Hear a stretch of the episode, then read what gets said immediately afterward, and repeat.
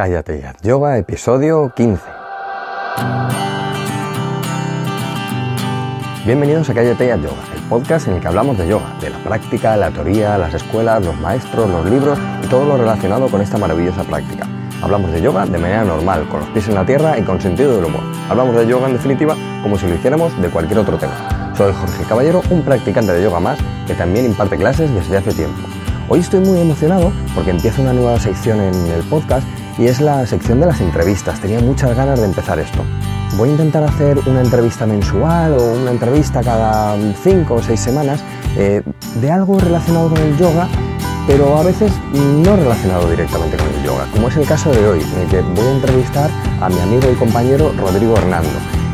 mi amigo Rodrigo se dedica a la psicología, pero a la psicología no tradicional, vista desde otro punto de vista, que ese es el tema o esa es la cuestión por la que le voy a entrevistar para que nos cuente qué, qué hace de diferente y por qué tiene que ver con, con, el yoga de alguna manera, sin ser nada parecido al yoga.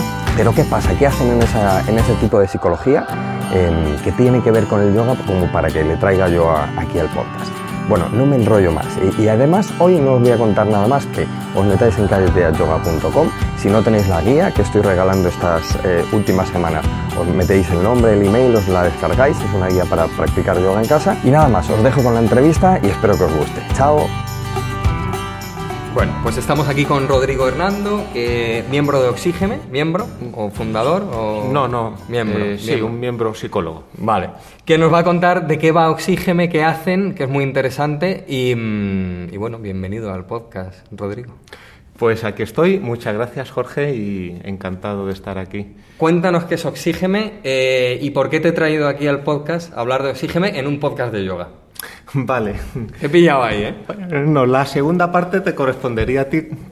Es verdad. Pero la primera, y lo vamos a dejar ya claro todo, eh, Oxígeme es un, es un centro de psicología que trabaja con un proceso integrador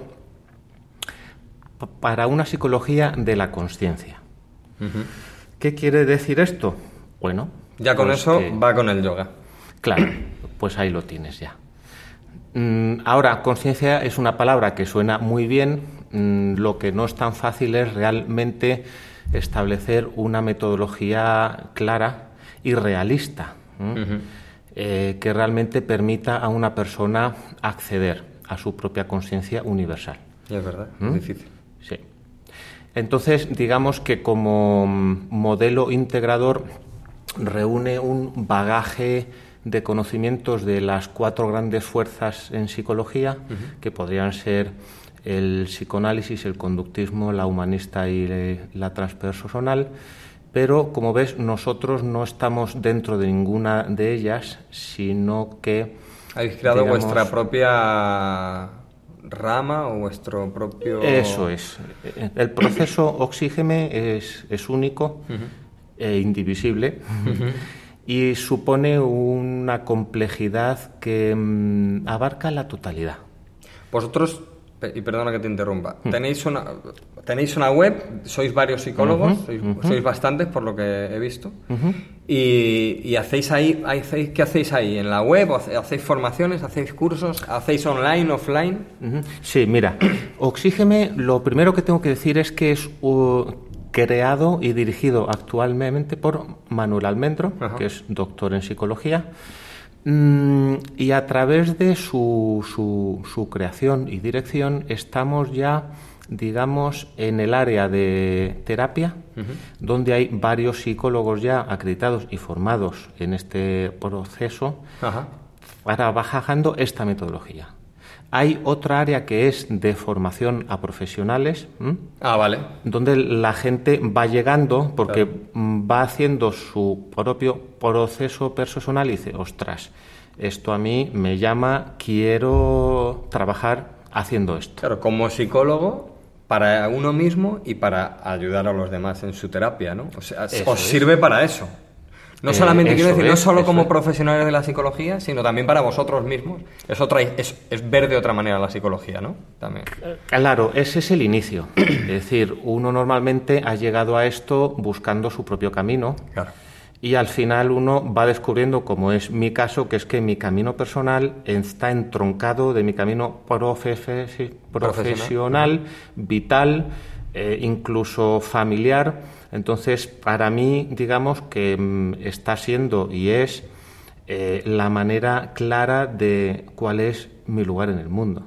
Ya, o sea que ya no hay, no hay división entre lo que tú haces como psicólogo y lo que tú eres como psicólogo, ¿no? O sea, quiero decir... Como persona. Como persona, claro. como persona. Exacto, digamos... Eso es lo bueno, yo creo que eso es lo bueno al final. Porque es verdad que hay muchos profesionales que... Mm, y, en la psicología yo creo que pasa mucho, ¿no? Que es como eh, el duro, este, el, ¿cómo se llama el duro de, nombre? Eh, madre mía, se me va a olvidar. Es este hombre que da charlas por ahí. En el podcast voy a dejarla en las notas, en las notas del programa. Y este dice, dice, este da charlas de motivación y es muy bueno el duro. ¿Duro cómo se llama? Bueno, de nombre da igual, luego lo pongo. Y dice, un día fui al psicólogo y le ayudé, le ayudé porque estaba jodido el hombre. Y es, y es verdad, ¿no? Porque a veces, eh, o incluso un profesor de yoga, ¿no? Que puede tener una lesión y tiene que ir a otro lado a curarse, a un osteópata, a un fisio, a otro profe de yoga que sepa más. Pero hay veces que el profesor de yoga o el psicólogo tal dice, no, no, yo soy esto y es como, haz lo que digo y no lo que, como es eso, haz lo que digo y no lo que hago, ¿no? Eso es. O sea, que tú no, tú para ti el proceso Oxígeme es una cosa que tú descubres como, como psicólogo y dices, ostras, esto me sirve para mí y para las terapias que imparto, ¿no? Claro, digamos que al final es como para la gente que se mete en yoga y termina diciendo, es que es un camino de vida. Exacto, sí es, claro. Es un camino. O, o, oxígeme es una vía más. ¿Mm? Porque además hacéis cosas con el cuerpo. Claro. Que es lo que me vas a contar ahora. ¿no? Exacto. Que es el, la vibración inducida y el jara. Sí. ¿O quieres contarme algo antes? Hay más. Sí, te cuento, mira. Es que por eso es muy importante pasar por para saber qué. Es decir, tú como terapeuta no puedes meter a una persona en ciertos trabajos que tú no conoces, porque no vas a saber qué le está viniendo, cómo salir de ahí, cómo resolverlo. Para eso hay, que tener mucha humildad para eso. Hay que tener humildad eh, e inteligencia. Trabajo propio. Y a partir de ahí hay un conocimiento que es aprendido y otro que viene, que te llega en la medida en que tú vas eh, llegando poco a poco a tu propia conciencia. Esa es la que sabe y en realidad es la que cura.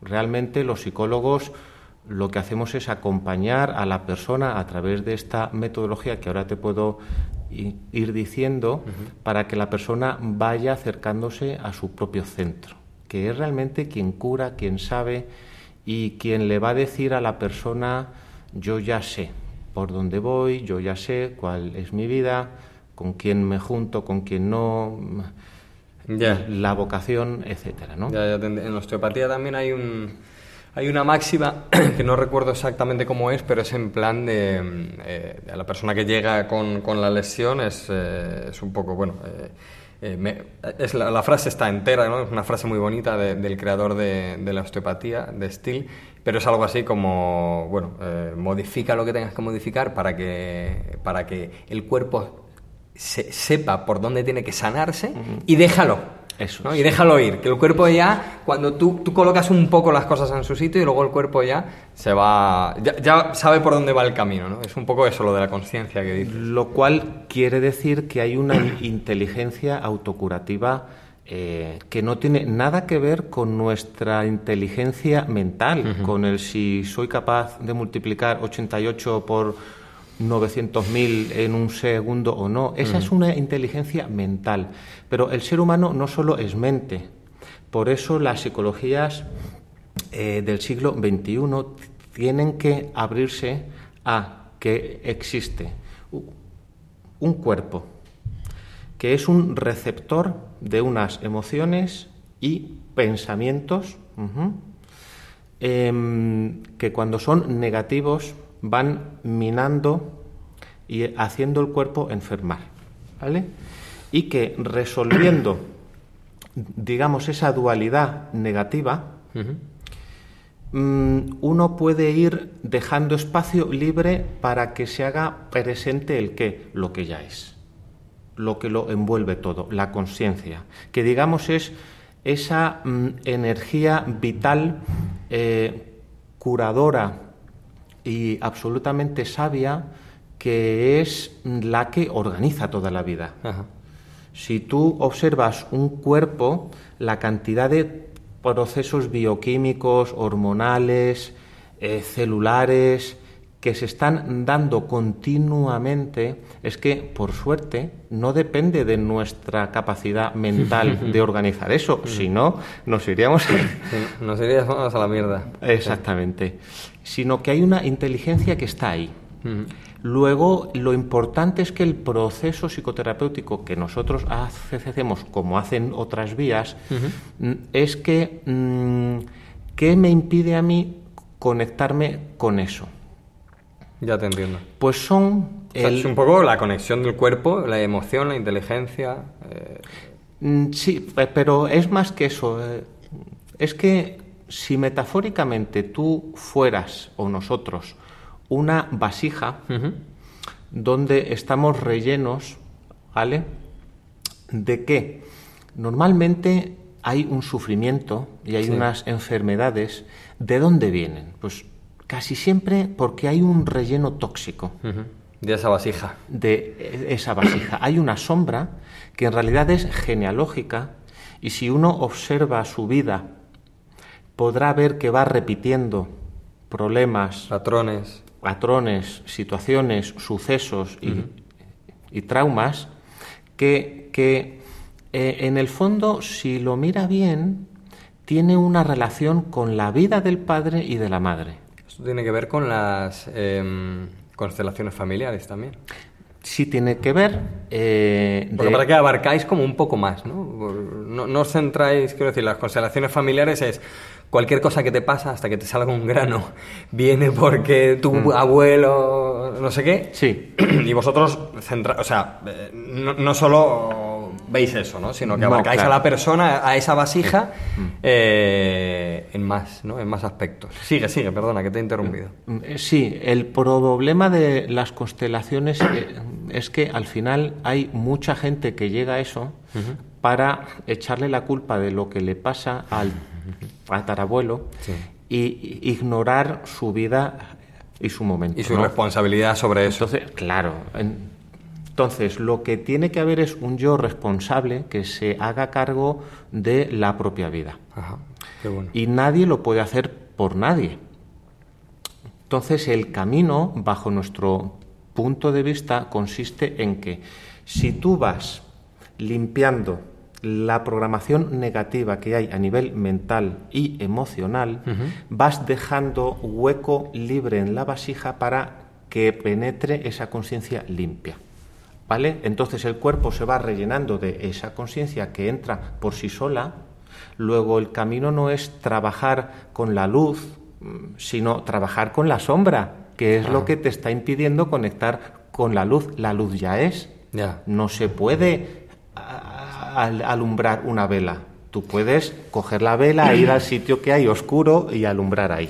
Me gusta eso que dices porque yo tengo en la cabeza una frase que me dijo un amigo un día que me dijo, en el mundo espiritual, porque hablábamos ¿no? de, la gente que, que, que, no nos encontramos a gente, a lo mejor hay, hay quien oye esto y se enfada con lo que voy a decir, pero es mi experiencia y la de mi amigo por lo menos que en el mundo del yoga, el tai chi, el shiatsu, todo esto que, del mundo espiritual, mm. que no nos encontramos a gente muy espiritual. Claro, claro, claro. claro. Porque eh, eh, yo me he encontrado a gente más espiritual eh, trabajando en un gimnasio, y lo digo ahora mismo, y se está grabando, y lo digo porque pero es así para mí, mi experiencia. Mucha gente mucho más espiritual en un gimnasio que en todos los centros de yoga, de tai chi, de todo, eh, a, los que he ido. Es mi experiencia y la de mi amigo que me decía eso, ¿no?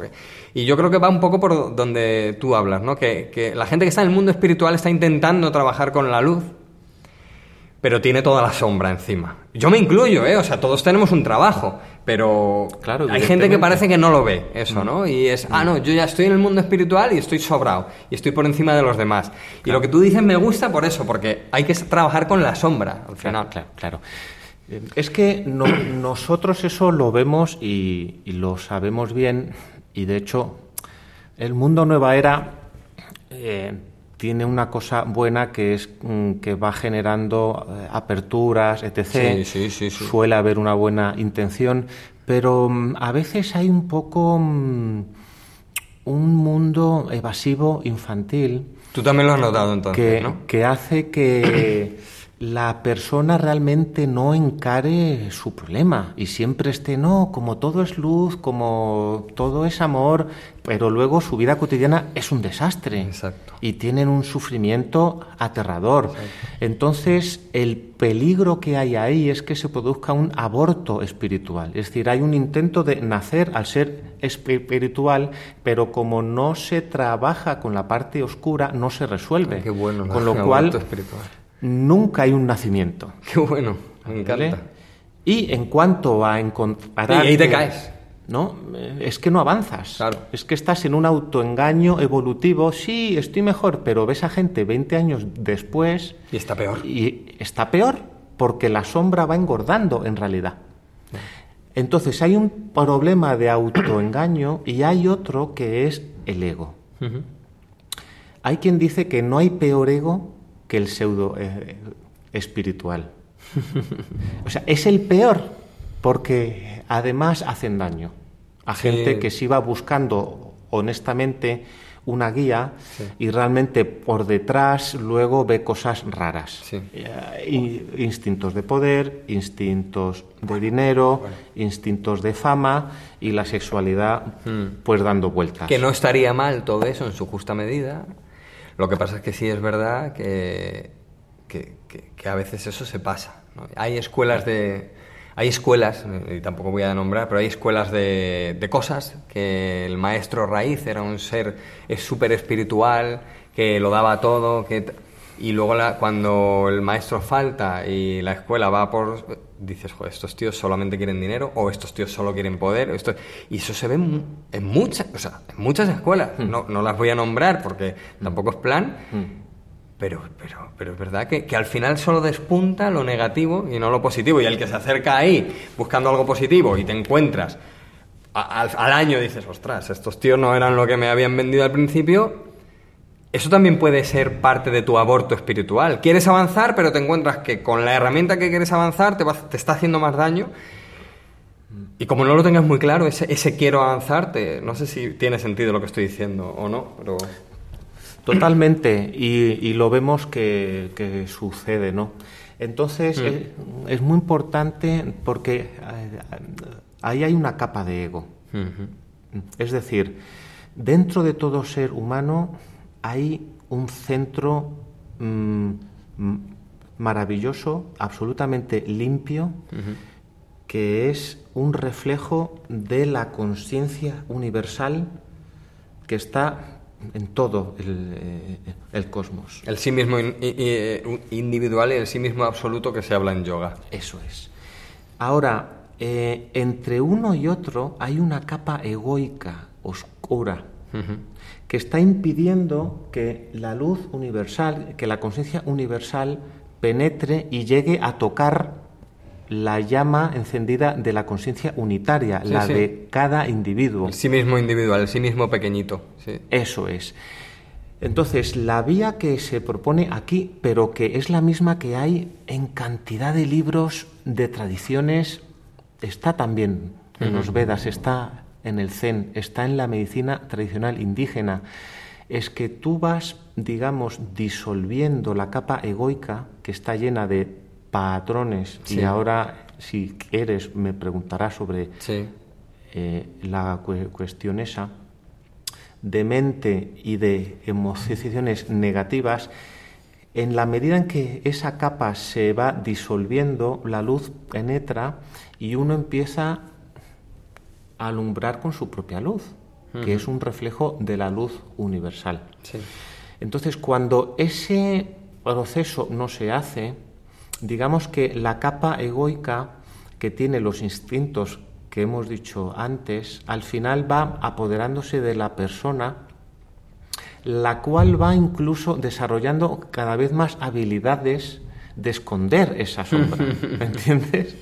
Entonces los pseudo maestros son los más peligrosos que hay y al final Cualquier persona que te diga que es la que más sabe y que le tienes que seguir y que tú por ti mismo no vas a ningún sitio, hay que huir. Hay que andarse con ojo, por lo menos.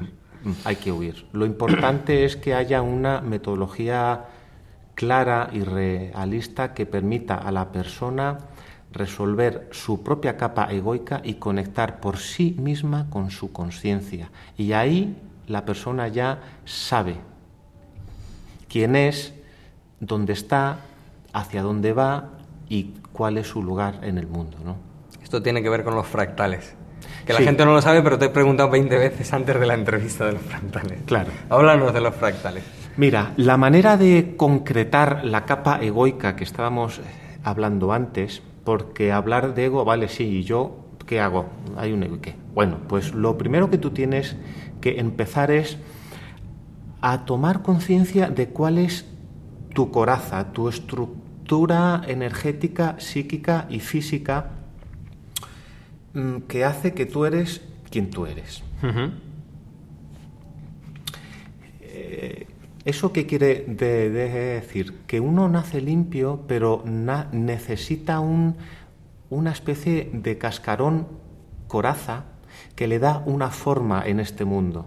Es una forma energética, es una forma mental, emocional y física que te va a proteger del rozamiento de la vida, pero que llega un, eso es, pero que llega un momento en la vida de la persona, si, si tiene espíritu de, de, de búsqueda, en que supone una especie de prisión, corsé. ¿Por qué? Porque uno no sale, uno no experimenta la vida más allá de ese corsé. Ese corsé, digamos, esto es lo que explica que uno repita problemas, situaciones, repita conflictos, etc. ¿no? Me cambio de ciudad, me encuentro con las mismas tipo de tal. ¿Vale? Eh, entonces, ¿de qué manera eh, digamos, el molde del ser humano se, compone de patrones y traumas. La palabra patrón es una adaptación psicológica a términos cotidianos de lo que en realidad es un fractal. Esto viene de las ciencias del caos. Eh, por ejemplo, está Lorenz eh, a principios del siglo pasado, que es el autor de la frase tan famosa que el aleteo de una mariposa en una parte del planeta puede generar un huracán en el otro lado, a través de las leyes del caos, de la complejidad, etc.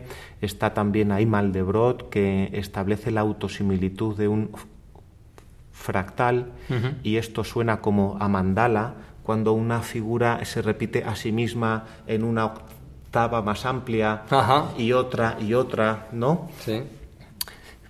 Esto lo que quiere decir es que cada patrón, cada forma de ser es un fractal. Por eso yo, cuando pienso no puedo, y estoy identificado.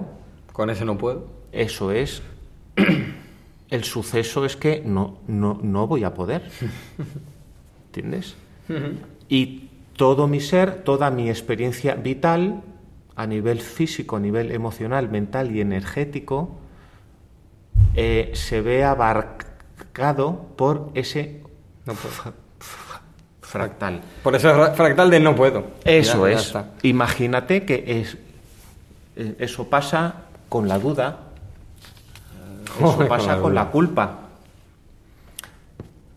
Eso pasa con la inseguridad. Eso pasa con eh, miedo a ser yo mismo. Eso pasa con eh, todo. Con todo. Entonces, al final, cada fractal, que es una fracción de la forma de ser, que cuando, digamos, viene a ti, hace que tu experiencia se, se convierta en esa totalidad parcial o fractal, es lo que al final te, está programando a nivel inconsciente a repetir ese problema. Es que nunca puedo, es que nunca puedo. Y es gente que nunca acabó los estudios, nunca va a acabar tal. Eh, claro, eso tiene unas consecuencias. Aparece la frustración, aparece la evasión, puede aparecer el alcoholismo, puede eh, aparecer lo que venga. Entonces, lo primero que tú tienes que hacer es identificar cómo es tu molde fractal, tu estructura. Hay una relación y con 8 o 10 patrones puedes ir explicando un 80% de los sucesos de tu vida.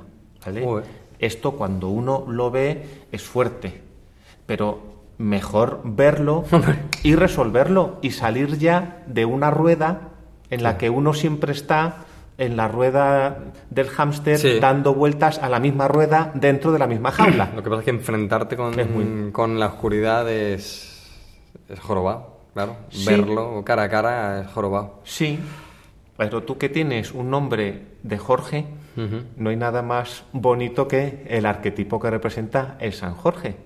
Sí, efectivamente. el héroe el que mató al dragón. Mata al dragón. Es su propio dragón. Sí, sí, sí. Para al final hacerse rey en su propio reino, que es yo ya eh, la conciencia ya entra y gobierna mi vida. ¿Y cómo identificamos los fractales? ¿O eso sería para hacer ocho podcasts más? Eso puede ser una psicoterapia, ¿entiendes?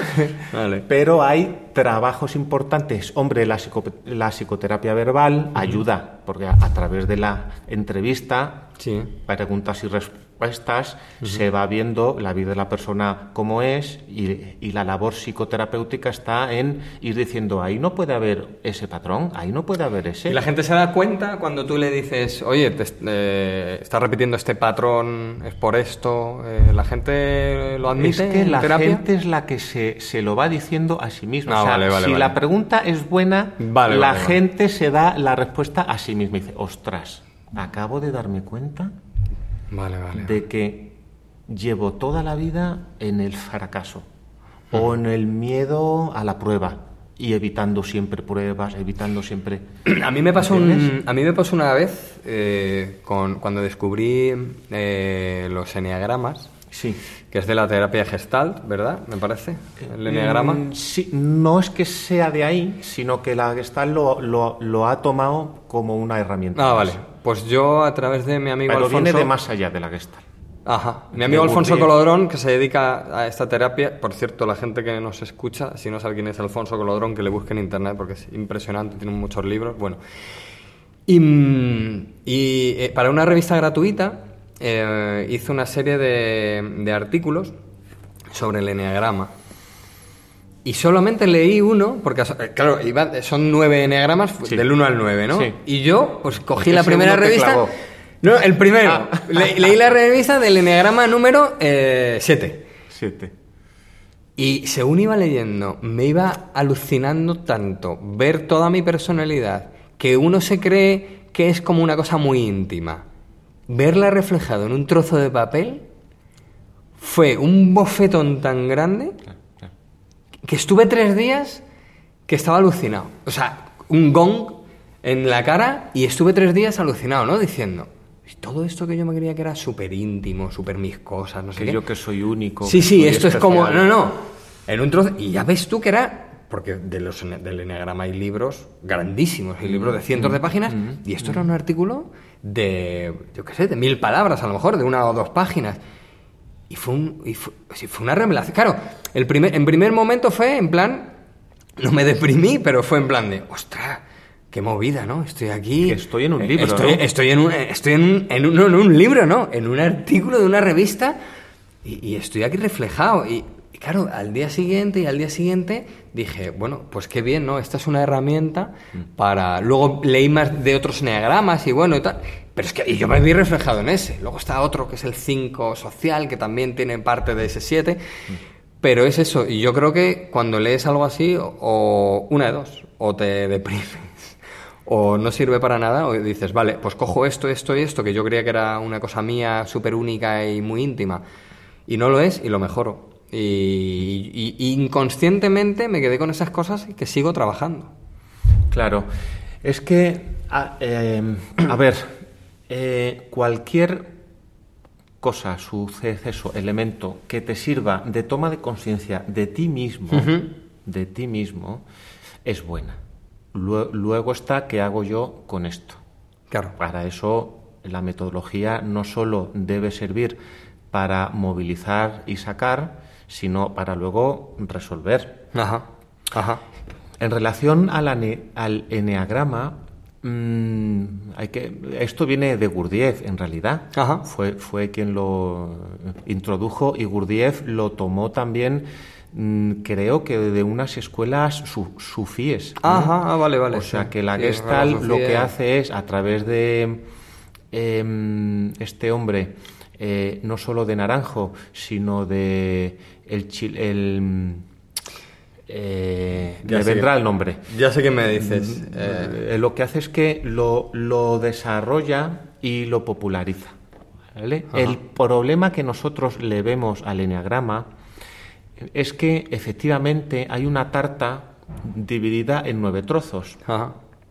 Y a la persona se le pide que, digamos, o sea, si el enagrama está bien hecho, la persona debe de saber reconocerse a sí mismo en los aspectos que tendrá más de un número, pero que seguramente tendrá de todos. Claro, que a lo mejor es muy estático, ¿no? El enagrama. Sí, el problema es hacerse, digamos, mm, rígido y decir, pues tú eres un 5, pues tú eres un 8, y, y al final la, gente acaba eh, eh, a, tortas, ¿no? Ya.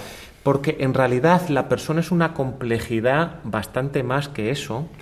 Lo interesante en relación a lo que yo hablaba de el molde fractal es que la persona es la que va a construir su molde, su propio eneagrama. ¿En base a qué? En base a ninguna estructura que le dan, sino en base a lo que está viendo que su vida es. Con lo cual existiría un único enneagrama por cada persona, porque no hay un ser igual que otro. Muy interesante. No lo hay. Ni siquiera dos hermanos que se parezcan un montón, porque la herencia que han recibido es muy parecida, ni siquiera van a tener las mismas rutas eh, de patrones. Claro, sí, sí, desde luego, desde luego. Entonces, digamos que eh, la otra parte por la cual uno va a ser capaz de ir identificando su propio molde, aparte de la psicoterapia verbal, son los trabajos de cuerpo y de autopercepción que se trabajan. Claro, esa es la siguiente pregunta, ¿no? Vale, una vez identificados los patrones, tal que hago, el eneagrama, lo que sea, Ahora, ¿cómo traigo esa conciencia ah, al cuerpo, a la mente, a la emoción y de ahí la vibración inducida y el jara, ¿no? Que es la parte del trabajo del cuerpo que vosotros hacéis. ¿O me estoy adelantando? No, no, eso es una parte, efectivamente, una característica importante de lo que es el proceso oxígeno es que se trabaja cuerpo y conciencia. Que la psicología occidental siempre, mm, en general, ha tenido un poquito de lado o, mucho, ¿no? Hay que recuperar al cuerpo porque el cuerpo es fundamental para vivir bien, es fundamental. Y tú lo sabes de sobra. En el yoga se sabe de sobra. Bueno, hay patrones físicos. Se parte. Sí, sí, hay patrones físicos de, por ejemplo, el pecho hundido asociado con, patrones de depresión. Em, bueno, ¿quién no ha estado en una situación límite con algún familiar y, has sentido una presión fuerte en el pecho, el, pecho hundido cuando estás mal. Eh, bueno, eso es súper típico, ¿no? Eh, o la gente que va con la culpa absolutamente agachada. Con toda la chepa, se arrinconado, ¿no? Sí, sí, sí.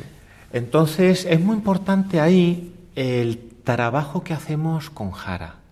Jara viene del zen japonés, es un centro energético y vital, como decía Durkheim, dos dedos por debajo del ombligo, donde a partir de una atención en Jara, uno va, digamos, quitándole energía a, la mente especuladora y la va centrando ahí.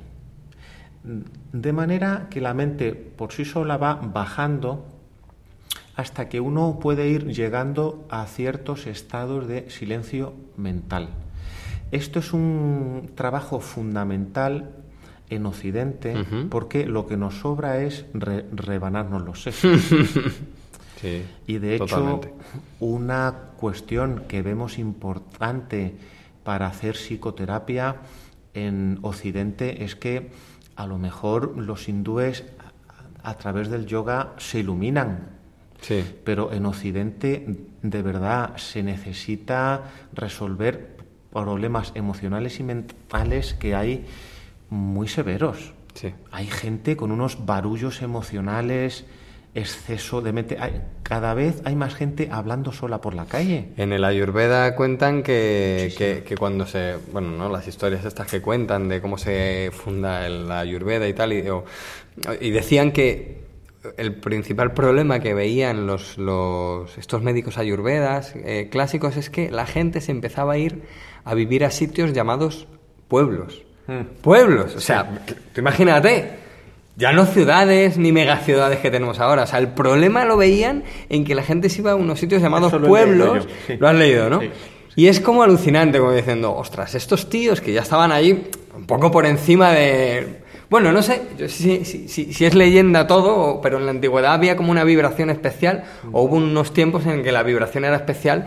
Y de hecho, dicen que Patanjali condensan solo 196, 198, bueno, es un podcast de yoga y no me acuerdo, pero es igual. Mm. Eh, sutras, eh, toda la sabiduría del yoga, porque lo demás estaba clarísimo. O sea, dice, mm. claro, en esos tiempos estaba todo tan claro que simplemente en ciento y pico aforismos dejó la ciencia del yoga. Entonces, en la Ayurveda igual no tenían tan claro cómo era la salud del ser humano que decían, bueno, vale, el problema está en que como nos vayamos a vivir a pueblos, eh, las relaciones humanas y la relación con el medio va a cambiar tanto que vamos a tener vamos a, empezar a tener problemas mentales emocionales eh, y de conciencia mm. eh, severos pues imagínate ahora no lo que dices tú y ahora lo que sucede es al revés, que la gente busca la salud mental yéndose al pueblo.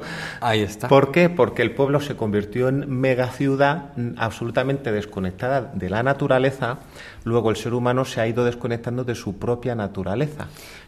Totalmente. Mira, yo cuando nos vamos de vacaciones y me hace mucha, mucha gracia lo que dice la gente, me voy a desconectar. Digo, no, no, te vas a conectar. conectarte. Porque desconectados estamos ya aquí. O sea, tú vas por la calle eh, un kilómetro andando y la cantidad de ruidos. Y fíjate, solo te voy a decir dos cosas. La cantidad de ruidos y anuncios que vemos. Es tan alto el impacto que, recibe el ser humano en una ciudad que estamos. que no, estamos, no podemos estar bien de la cabeza. Por eso es tan importante el trabajo hacia el silencio es fundamental. Y esa conexión que decías tú con el Jara, ¿no? Con el centro ese. Eso es. Porque en Jara no hay pensamiento. Y esto cuando se trabaja de manera cotidiana, la persona va siendo más consciente de sí mismo y de lo que le rodea. Porque ya no está, mm, digamos, arrasado, llevado por sus propias torrentes mentales emocionales que además no van a ningún sitio, porque de los millones de pensamientos que una persona normal tiene a lo largo de un mes, un día, si se observan bien, son siempre los mismos. Son siempre los mismos. O sea, no valen para nada, no están aportando nada nuevo. El diálogo interior. ¿Dónde está lo nuevo? En el no pensamiento. Efectivamente. En el vacío, donde salgo de la rueda por fin. Me acaba de decir una señora hace un momento, terminando una clase, me ha dicho, ella sola, ¿no? Esto es un típico del yoga, pero es que me lo ha dicho esta señora. Se ha despedido de mí porque no puede venir en unos meses, porque bueno, me ha dicho que, este, que tenía una cantidad de problemas inmensos y me ha dicho, y me da pena porque lo único que me hace parar es cuando estoy en clase y me, y me ha dicho, la frase ha sido, Jorge, es que cuando estoy en clase me concentro tanto que no pienso en nada y en cuanto salgo de la clase viene todo otra vez. O sea que al final. Claro. Y de hecho. Es buscar el silencio. Yo lo que veo aquí es cuando salimos de esa pasana. Joder, qué prisa tiene la gente. es que salen corriendo. Este parece que estuvieran deseando, ¿no? Cuando... Porque hay gente que no puede estar en esa basana. Claro. Porque está tan desconectado porque... que en cuanto te dicen, túmbate, delante de gente, además, no estás en tu casa, en tu cama y tal. No, no, te tienes que tumbar delante de, bueno, delante, no te mira nadie, pero estás con otras 30 o 40 personas, túmbate y cierra los ojos y deja las palmas de las manos mirando hacia el techo. O sea, tienes una apertura tan grande que te sientes súper indefenso. Un amigo que daba clases de yoga en la cárcel decía que lo más complicado para él era ponerles en sabásana, porque se, se, sentían tan indefensos en un lugar en el que tienes que estar tan alerta. Pero es que en, una clase normal pasa. y, y, esto que voy a decir mm. es cierto, aunque suene mal. Cuanto mayor es la gente, más problema tiene en hacer sabásana. Lo digo para que estemos atentos. Porque, claro, porque nos vamos fundiendo los plomos, ¿no? Y nos vamos oscureciendo más cuanto más mayores somos. Digamos que para nuestro punto de vista la sombra que no se resuelve y disuelve a lo largo de la vida poco a poco va solidificándose. Entonces uno puede ver que el niño que cuya cara está expresando luz absolutamente, el bebé, poco a poco el niño va recibiendo patrones, araumas, etc que van solidificándose y al final la persona vieja que no ha resuelto lo que está es lleno de patrones marcados, de arrugas, de formas, cada vez más rígido. Quiere decirse que la luz de la conciencia está tan enterrada y luego la gente muere mal. ¿Cuántas veces nos hemos encontrado un amigo de la infancia por la calle, ¿no? Y, ya no tiene salud. Y dices, claro, y le ves mal, pero no mal porque tenga canas o, no, o porque esté un poco más gordo, ¿no? Esto es lo típico. No, no, le ves mal porque dices, hostia, es que, es que está tiene un impacto negativo dentro. claro. Que le ves la mirada y. Dios. O, al revés, o cuando ves a la gente que viene de vacaciones. Hmm que madre mía, incluso tú mismo, ¿no? Te miras al espejo y dices, madre mía, yo quiero tener esta cara siempre. ¿No te pasa a ti? O, ves, o que ves a la gente que viene de vacaciones y, viene con otra, con otra luz en la cara. Nos sucede a la salida de seminarios. Eh, lo digo de verdad. También. Y, por, por ejemplo, que me preguntabas por, por, por la vibración inducida, es alucinante ver la cara de la gente antes y después de una buena vibración. Cuéntame qué es la vibración. Eh, la vibración inducida es una tecnología que tenemos registrada, pero bueno, eso es porque como vivimos en este mundo, pues hay que ir... A efectos prácticos hay que hacer ciertas cosas. Sí, y ya está, ¿no? Pero lo importante no es eso, lo importante es que a través de colocar la persona en una postura de una cierta tensión, si la persona se mantiene ahí, la tensión va resolviéndose en una vibración que va poco a poco, si te dejas llevar, inundando el cuerpo. Esa vibración, ese movimiento, cuando ya lleva absolutamente todo mm, el cuerpo, uno no lo mueve. Es que uno lo que está es entregado a eso. Luego el cuerpo se mueve a través del sistema nervioso autónomo, y a través del cuerpo energético, que es con lo que trabaja la, medicina tradicional china, los nadis, meridianos, etc., donde es la activación energética la que mueve al cuerpo de manera involuntaria. Entonces, la persona ahí está en primer lugar, activando toda la energía vital. En segundo lugar, permitiendo que todos los patrones y traumas que hay en el cuerpo metidos, como la memoria celular, eh, de la cual me parece que habla Aurobindo, eh, es que eh, la vibración va empujando todo eso para que vaya siendo accesible a tu conciencia porque digamos que te lo va a traer ampliado.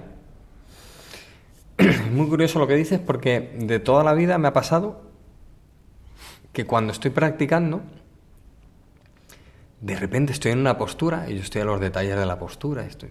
Te hablo practicando en mi casa, ¿eh? Hmm. Porque en la clase te están hablando, te está hmm. hablando el profesor y todavía estás más adentro, ¿no? Pero cuando estoy en casa, a veces me viene un pensamiento súper antiguo, una imagen, no un pensamiento, sí, vale, vale, sí, súper antiguo, que digo, pero es que, o sea, yo no podría, o sea, es que ni me acordaba de esto. Mm, pero claro. ni me acordaba de esto. Claro. Y de repente te viene un flash de... Y sigues, ¿no? Pero, y de toda la vida me ha pasado que estoy practicando y de repente me vienen, no, no todo el rato, ¿no? Pero, Mm. pero de vez en cuando me vienen flashes. Esto tiene que ver algo con lo que estás diciendo tú. Sí. De la memoria celular, celular de colocar el cuerpo en un punto fijo en el que lo demás se está moviendo. Porque lo que hay en realidad es una emergencia de la memoria. Si viene es porque hay algo que no está Que resuelto. no está resuelto. Entonces, claro, lo bueno es que durante la propia vibración, venga lo que venga, tú puedes ir expirando. Ajá. La propia expiración física, energética y mental de lo que viene, vas ya liberando, es Ah, decir, vale. vas ya sacando del cuerpo lo que venga, que es lo que hemos dicho antes de vaciar la vasija. Para que pueda entrar la luz. de la sombra.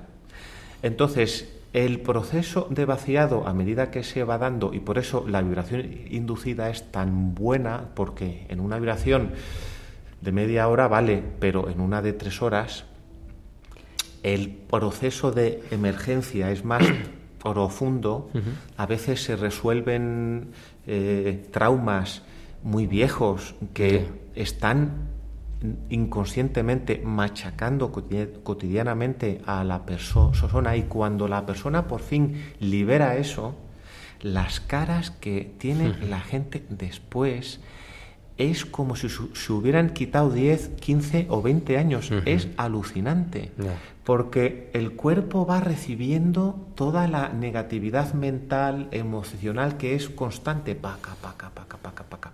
Y cuando uno va ya por fin resolviendo eso, claro, la conciencia que empieza a brillar por sí sola es lo que ref- refleja una buena cara.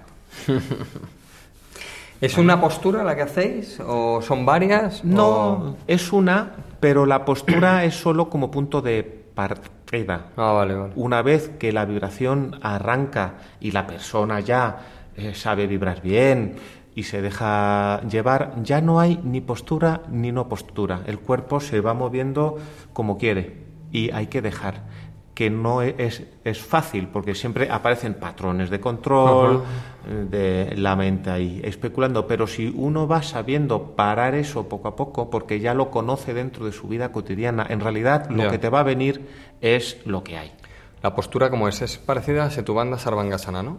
Con el pecho abierto, tumbados en el suelo. No, es de pie. Ah, es de pie. Ah, vale, de pie con el pecho abierto. Ah, curioso, curioso. Sí, no se puede hacer aleatoriamente. De hecho, cuando vienen los pacientes, alguno dice, esto lo puedo hacer yo eh, en casa. Cuidado, Ya, al principio no. porque estás abriendo la caja de Pandora. y dentro de tu caja de Pandora mm, tú te acuerdas de lo que no hay. Pero lo más importante es de lo que no te acuerdas que hay, ¿me entiendes? Lo que te estaba diciendo yo, ¿no? Lo que me dices Claro, que antes, te vienen ¿no? cosas que dices, pero, pero esto, o sea, Claro. es que esto no lo estaba pensando yo, pero ni de, ni de broma, ni de lejos. En El yoga, otro día- dime, dime.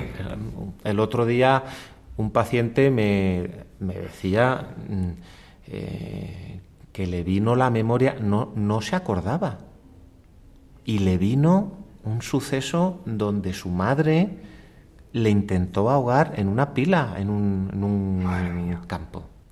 Y ni se acordaba. Ni- Era muy lo pequeño tenía y lo borró. Enterrado, enterrado. Ostras. Claro, esto se te destapa a ti en tu casa y vives en un séptimo y vete tú Y a saber Claro. cómo lo intentas resolver.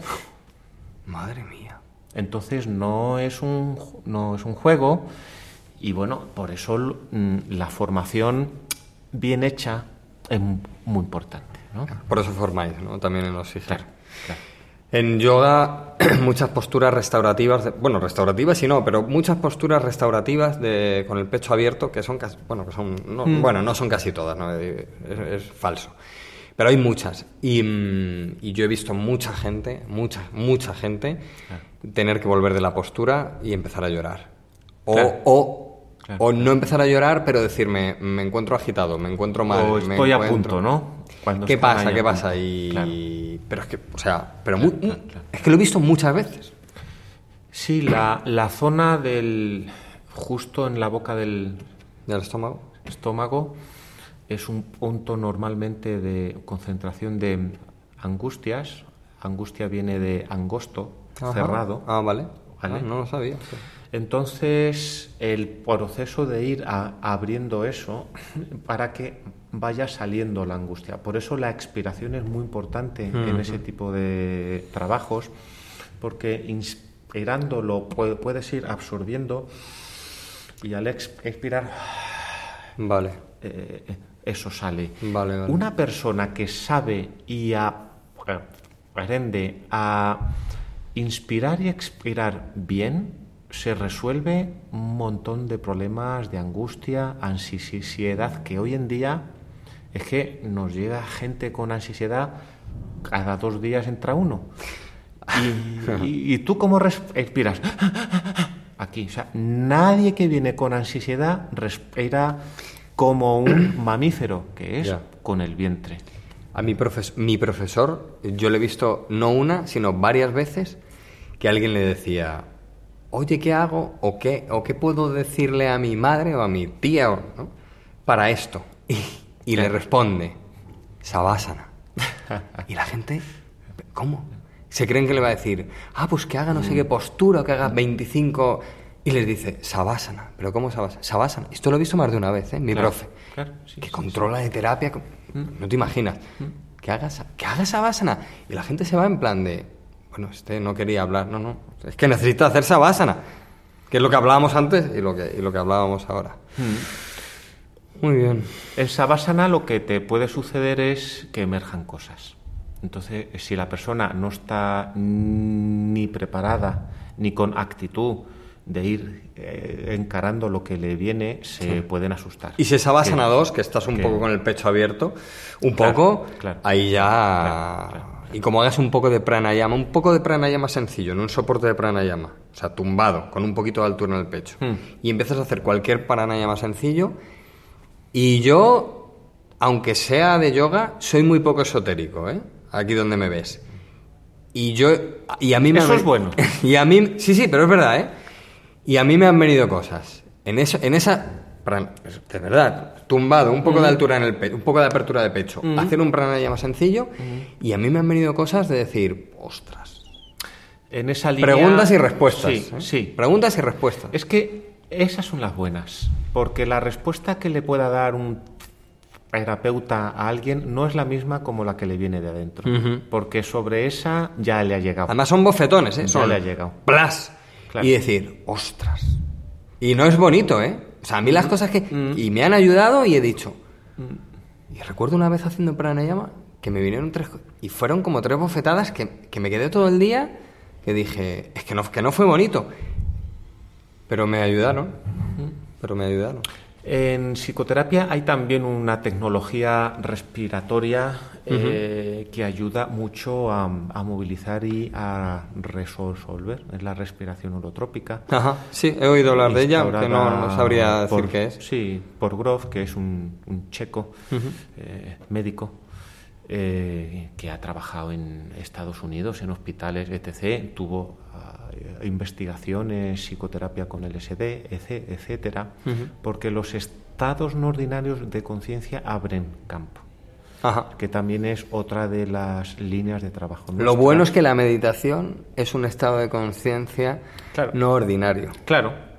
Que la gente se equivoca mucho con el tema de la droga y Sí. el... Ha habido muchos estudios, Sí, muy sí. inte- a mí me parece muy interesante, pero al Mm. final eso es tener la mente eh, desenfocada en un punto.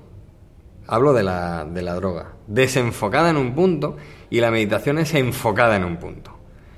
Entonces, me parece muy interesante todos los estudios que se han hecho, pero yo creo que los tiros van por sentarte y centrarte en el punto jara que tú dices o en cualquier otro punto o en un maestro o en lo que sea y para mí por ahí van los tiros. En vez de desenfocada en un punto, enfocada en un punto. Al principio, en la meditación, la, la atención, digamos, mm, se focaliza, que no es lo mismo que concentración. Sí, sino totalmente. que yo mantengo la atención ahí. Después el punto va desapareciendo y aparece ya una atención que hay varios niveles ahí. Una atención plena, como dicen en el mindfulness, que, eh, que bueno, eh, está muy de moda ahora. Sí. Y la pena es que no mencionan su origen. Su origen es Sí. en el Zen y Sí, es de total- 2500 años. Totalmente. Es decir, que Totalmente. vengan los psicólogos ahora a decirnos al resto del planeta que esto existe y, y funciona, pues hombre, enhorabuena. Claro, a mí cuando me preguntan, oye, el mindfulness, le dije, y les digo, pues está muy bien. No, no, no es novedoso. Claro, claro, a mí la gente me dice, oye, ¿qué, te- qué novedoso la opinas? psicología. Pues oye, opino que está muy bien. Bueno, a mí la metodología que tienen no me gusta porque, mm, bueno, no voy a entrar en eso, ¿no? Es que no, depende. no me- no me hay gusta quien por- lo hace bien Bueno, sí. y hay quien hace unas cosas que... Yo, bueno, yo de lo que he visto, no me gustan porque, em, para resumirlo, ponen deberes muy grandes para gente que está empezando. Eso es lo Claro. único que no me gusta del mindfulness. Claro, que me parece que te dicen, no, no, ya, el primer día, una hora y media de meditación o 45 minutos. Eso es una barbaridad. En, Claro, en eso lo que he visto yo, a lo mejor no es todo, ¿eh? Eso es mucho. Y a mí es, es la única parte, pero por lo menos me dicen, oye, ¿qué te parece el mindfulness? Me parece genial, pero es que eso es zazen. Claro. Es que eso es meditación trascendental, es que eso es meditación de toda la vida. O sea, luego coges a Sogyal Rinpoche y te dice "Tr- las tres maneras de hacer meditación y te lo dice un super maestro, un lama, un super maestro de meditación. Y te dice, atención en la respiración, atención en un punto fijo o con un mantra. Y luego, claro, la gente te dice, no, yo es que hago no sé qué. Céntrate. O sea, ¿tú qué quieres? ¿Hacer meditación o encontrar técnicas para hacer cosas raras y que la mente siga dándole vueltas a las cosas? Exactamente. es que al final lo más simple es lo que más nos cuesta. Eso está claro. Y Y es, lo, y es lo más efectivo. Siempre, siempre, siempre, siempre. Dicen el zazen. Se sientan a un metro y medio o un metro de, la pared- de una pared blanca. Y, ¿Están locos? No, pues buscan la super sencillez. O sea, buscan nada. ¿Qué hay delante de mí? Nada. ¿Y qué tiene que haber dentro de mí? Lo mismo, o sea, nada. Es, es un poco raro, suena un poco raro, pero yo creo que es el camino ese. Yo creo que es el camino.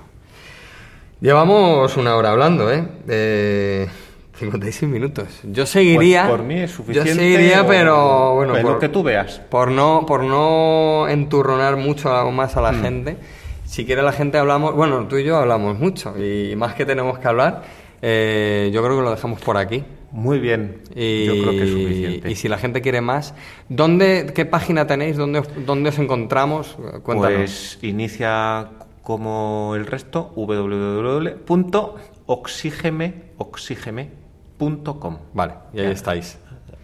Ahí estáis Ahí todos. está todo. Vale, ahí está todo de lo que hemos hablado. Estáis todos los psicólogos ahí. Estamos los es acreditados, estamos los acreditados por provincias y bueno, pues hay una guía explicativa de en qué consiste, cuál es la metodología, las investigaciones que estamos llevando a cabo también Muy a bien. través de universidades y mm, hay libros de Ajá. Ah, Almendro, hay artículos, hay charlas y conferencias en YouTube. Ajá. O sea, hay bastante material para que la persona que le llame la atención pueda echar un vistacillo. Muy bien, pues nada, la gente que ya sabe, oxigeme.com, que os visite y si tienen un asunto sin resolver, que los tenemos todos, me vas a tener que hacer terapia a mí también, Bueno. pues, pues ahí vamos. Muchas gracias, Rodrigo, muchísimas gracias. A ti, venir. Jorge. Un abrazo. Un abrazo. Chao. ¿Qué, ¿Qué tal? ¿Os ha gustado la entrevista? Muy interesante, ¿verdad? Todo lo que nos ha contado Rodrigo. La verdad es que paramos de grabar y porque, bueno, llevábamos casi una hora y teníamos que parar de grabar, eh, pero después estuvimos hablando pues unos 30 o 40 minutos más. Así que, eh, nada, solo os pido un poco de feedback, os pasáis por los comentarios en calleteayoga.com y quiero que me contéis, quiero que me contéis qué os ha parecido la entrevista con Rodrigo. Si queréis un día le, vuelvo a traer y seguimos hablando él y yo porque bueno, él y yo tenemos muchísima cuerda y no paramos de hablar, estamos súper conectados, así que a mí me encantaría que me dijerais qué os ha parecido, si queréis que le traiga otra vez dentro de un tiempo y, nada, pasaros por la web. Y nada más, espero que me sigas acompañando en este humilde y pequeño viaje de yoga y que podamos seguir aprendiendo todos juntos, porque ese es el objetivo del yoga y de la vida.